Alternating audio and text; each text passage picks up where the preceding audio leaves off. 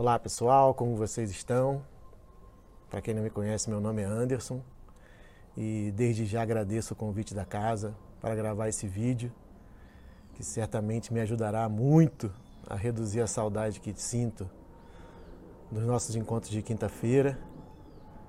E agora faço o meu convite a todos que estão assistindo esse vídeo para que juntos possamos nos transportar lá para o salão, o lindo salão da Casa Ceareiros, onde sempre somos recebidos com tanto carinho. Possamos nos sentir sentados nas poltronas. Eu já consigo ver o rostinho de cada um de vocês, muitas vezes sorrindo das minhas histórias sem graça, só para motivar o palestrante. E que possamos sentir nesse momento a presença da espiritualidade amiga, assoprar em nossos ouvidos as respostas que estamos procurando, ou que possamos receber as energias para curar nossas dores, um bálsamo para as nossas dores, para os nossos sofrimentos.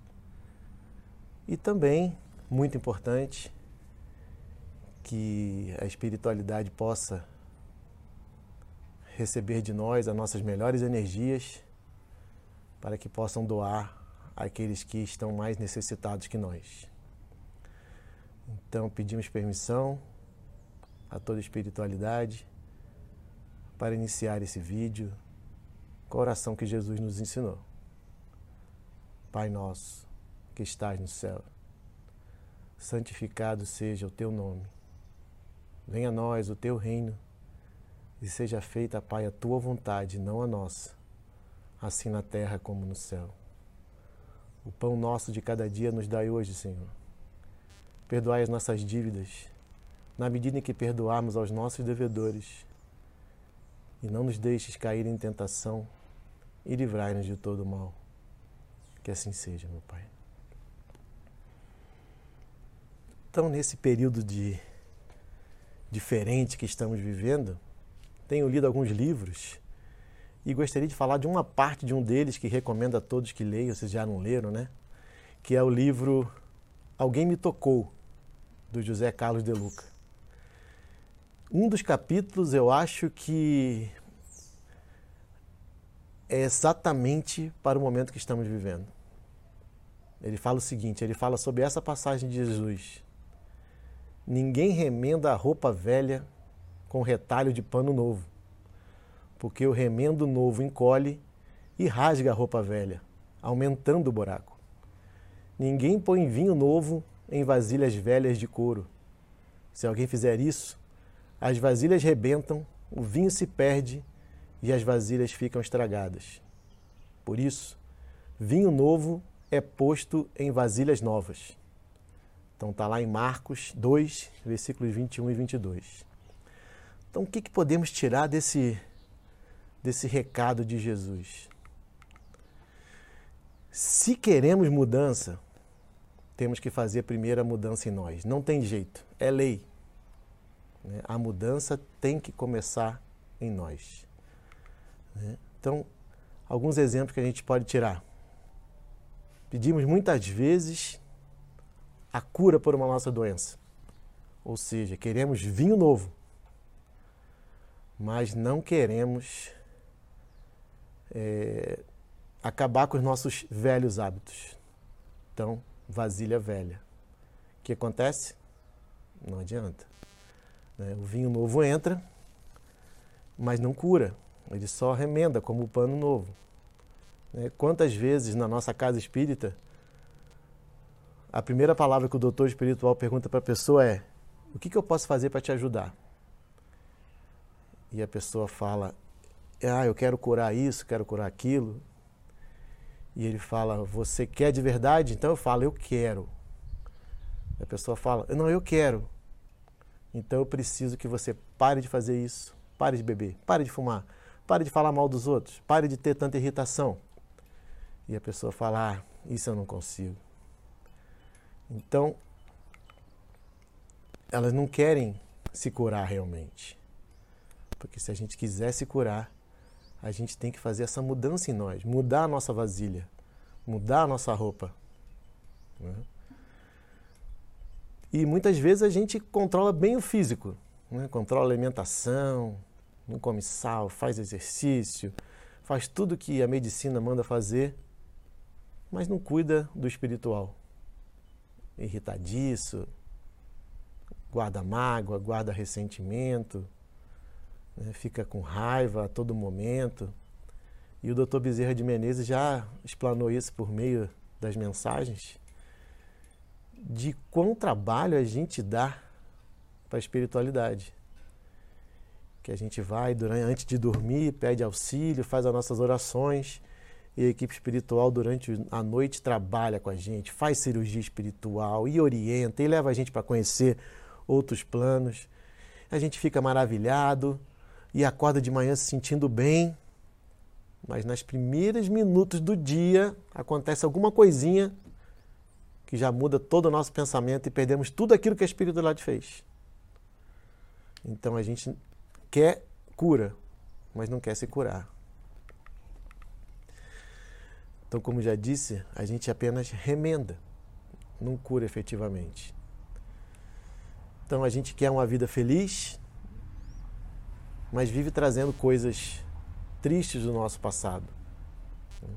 Por isso que eu sempre brinquei nas minhas explanações em todos os centros que se alguém da plateia tivesse vendo o que eu fui em outra vida, não me falasse. Porque coisa boa não foi. Né? Essa é minha melhor encarnação. E está nesse padrão. Então eu não quero saber o que foi nas outras. Né? Deixa para lá. O dia que precisar saber, Deus vai me mostrar.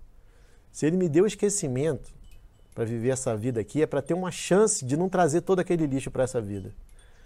Só que a gente adora carregar lixo. Não só de outras, tem gente que faz regressão para buscar nas outras.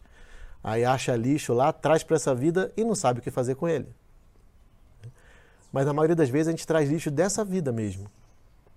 Né? Então, por que, que a gente fica trazendo coisas tristes para a nossa vida?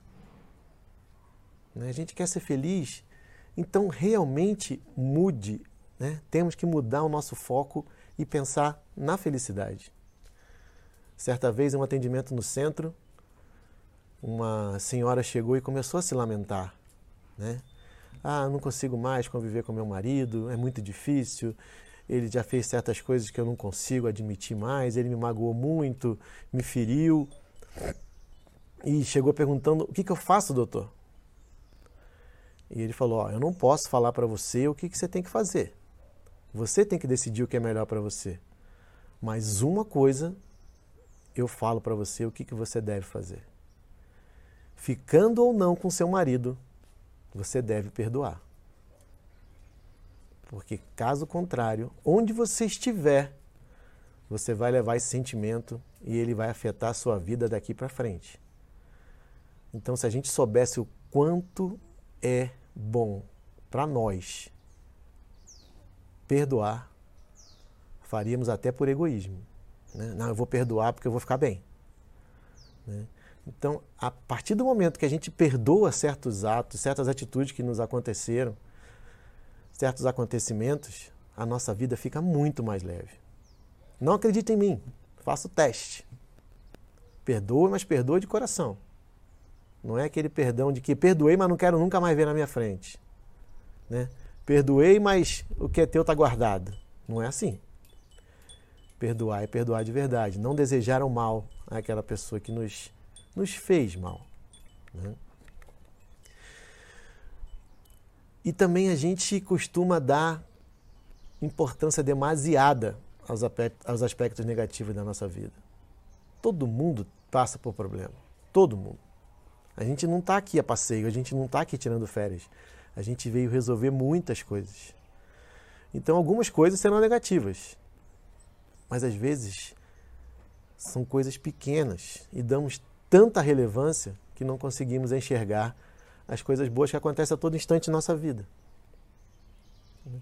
Quantas vezes no centro a pessoa chega e fala: Nossa, deve ter algum espírito atrás de mim porque eu estou me sentindo muito mal. Né? E é claro que a gente tem, tem espírito ainda que não tem, não aprendeu ainda a nos amar. Muito por culpa nossa, E também por culpa dele. Mas para cada espírito que não quer o nosso bem, existem centenas que querem o nosso bem. Só que a gente não deixa que eles se aproximem. Por quê? É tanta negatividade que eles se afastam um pouco. E eu tenho um amigo que agora eu considero profeta, porque há muito tempo ele já fazia essa pergunta todos os dias. Muitos que frequentam a casa já devem ter escutado eu falar essa história. Mas um amigo meu, todo dia, quando ele te encontrava, ele falava: Me dá uma notícia boa. E aí você falava: Ah, meu filho aprendeu, está aprendendo a andar, meu filho aprendeu a escrever, meu filho aprendeu a nadar. Nossa, meu filho falou: Eu te amo. E ele ia perguntando todo dia, até o dia que você falava: Nossa, hoje Hoje eu não tenho nenhuma notícia boa para te dar, não. Infelizmente hoje não vai rolar. E ele olhava para você e falava: Você está respirando? Aí você ficava: Nossa, estou respirando. Então só isso já é motivo para você agradecer muito. É uma notícia muito boa. E hoje, mais do que nunca, a gente valoriza cada, né, cada ar que nós respiramos, cada pedacinho de ar. Então, às vezes, são coisas pequenas que a gente vai deixando passar e não percebe de quanta coisa boa está acontecendo. Então, o sofrimento que está hoje nos rodeando é um convite à renovação. Eu consigo ver Jesus falando para a gente assim: vocês querem um planeta de regeneração? Querem mesmo? A gente fala: quero, quero. Então vamos ver se vocês estão com vasilha nova para receber esse, esse planeta de regeneração que vocês tanto falam que querem. Né? Uma mensagem de Bezerra de Menezes, agora recente, por Divaldo, ele fala exatamente isso. Né? É um momento muito complicado, mas de grande evolução se a gente conseguir passar. E ele fala exatamente isso. Olha, claro que nós temos que seguir todas as regras sanitárias, todas. Né? Mas o isolamento é físico, jamais espiritual. Então temos que sempre procurar o irmão que está mais necessitado de um auxílio, de um carinho. Hum? Aí sim nós teremos vasilhas novas para receber esse vinho novo que é o planeta de regeneração. Caso contrário, a gente não vai conseguir ficar nele, porque o vinho é novo e a gente vai estar com a vasilha velha, como diz Jesus, a vasilha vai quebrar, não vai aguentar. Então a gente tem que fazer esse esforço na direção do próximo. Né? Então, desde já, eu falo a todos que estão assistindo esse vídeo: não espere setembro para pensar no setembro amarelo. Se você está precisando de ajuda, peça. Né? A casa certamente tem um atendimento fraterno. E se você achar que eu posso fazer alguma coisa por você, será uma honra conversar com você. Pode pedir meu telefone para quem é da casa, todos têm meu contato, mas não deixe de pedir ajuda nesse momento. Né? Então, que possamos, nesse momento tão valoroso de nossas vidas, que nós somos espíritos corajosos, muitos não quiseram vir, mas nós dissemos: não, pode me mandar que eu vou aguentar esse período. Assinamos o contrato lá. Né? Então, foi coragem. Então, vamos mostrar essa coragem agora e vamos pegar uma roupa, roupa nova que nunca sai de moda. A gente fica pensando às vezes, está na moda, não está na moda? Essa nunca vai sair de moda, que é a roupa do amor. Viemos aqui para aprender a vestir essa roupa. Então que possamos fazer jus a essa oportunidade que Deus nos deu de estarmos aqui nesse momento. Imagina daqui a um bilhão de anos a gente falar, nossa, sabe lá em 2020, 2021, eu estava lá na Terra, hein? Né? Eu passei por todo aquele período lá e passei bem, que eu vesti a roupa do amor, olhei para o próximo. Olha que orgulho será para nós daqui a alguns bilhões de anos. E eu queria encerrar esse vídeo com a oração que o Deluca é, inseriu no, no final desse capítulo no livro dele. Eu vou ler aqui para vocês porque é maravilhosa. E quem puder, leia esse livro nesse período principalmente, que são tantas, tantos ensinamentos que vale muito a pena. Então vamos à oração. Amado Jesus, olho para mim e vejo quanta roupa velha estou vestindo, quantas mágoas e ressentimento ainda me vestem o corpo e a alma. Observo ainda como os traumas da infância continuam dirigindo minha vida, meus hábitos, meus relacionamentos. Quero vida nova, mas continuo preso a tudo aquilo que já não tem mais serventia para mim. Não quero continuar sofrendo por coisas velhas, nem quero consertá-las, remendá-las. Eu quero me libertar delas. Quero ser uma nova pessoa. Quero beber vinho novo e não este vinagre azedo que me fere a alma. Hoje eu sei que você está me trazendo roupa nova e vasilha nova. Peço a sua ajuda, mestre, para me desvestir, desvestir de tudo aquilo que impede a minha felicidade. Ajude-me a perdoar as pessoas que me feriram, tanto quanto eu também não quero mais me ferir, guardando em vão essas recordações amargas. Limpe meus olhos para ver a felicidade nas coisas mais simples da vida e para procurar graça e beleza em tudo aquilo que cruzar meu caminho. Hoje eu sou uma nova pessoa. Que assim seja. Muito obrigado mais uma vez pela oportunidade e até uma próxima. Policie suas palavras. Evite termos impróprios e anedotas pesadas. Lembre-se de que tudo o que dizemos permanece em nossa atmosfera mental, atraindo aqueles que pensam da mesma forma e que passarão a formar o círculo comum em redor de nós. Não ofenda com palavras baixas os anjos de Deus, que se afastarão de você horrorizados. A boa educação se manifesta também através das palavras que partem de nós. Deus está dentro de nós em todas as circunstâncias da vida. Quer você esteja praticando uma boa ação, quer esteja agindo errado, Deus está dentro de você. Quer que você sinta felicidade, quer esteja ferreteado pelo sofrimento, Deus está dentro de você. Procure não esquecer esta verdade em nenhum momento da sua vida. Deus está dentro de você.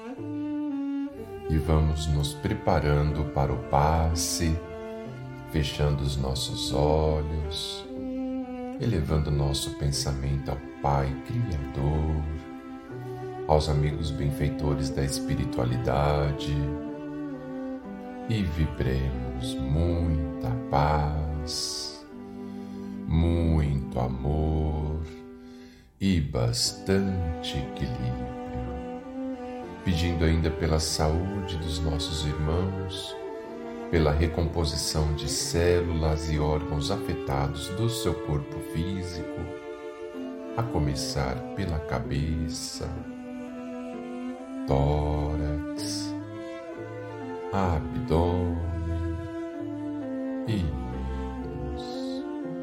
e que os nossos irmãos possam receber em seu lar e distribuir com todos os seus familiares um pouquinho desta paz, deste amor e deste equilíbrio.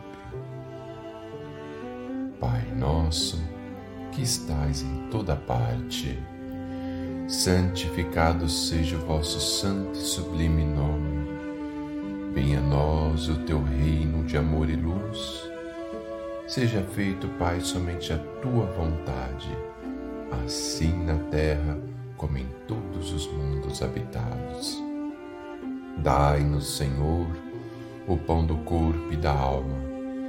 Perdoa as nossas ofensas e ensina-nos a perdoar aqueles que nos têm ofendido. E não nos deixeis sucumbir às tentações dos maus espíritos, e envia-nos os bons para nos proteger, porque vós sois o reino, o poder e a glória para todos sempre. Graças a Deus e graças a Jesus.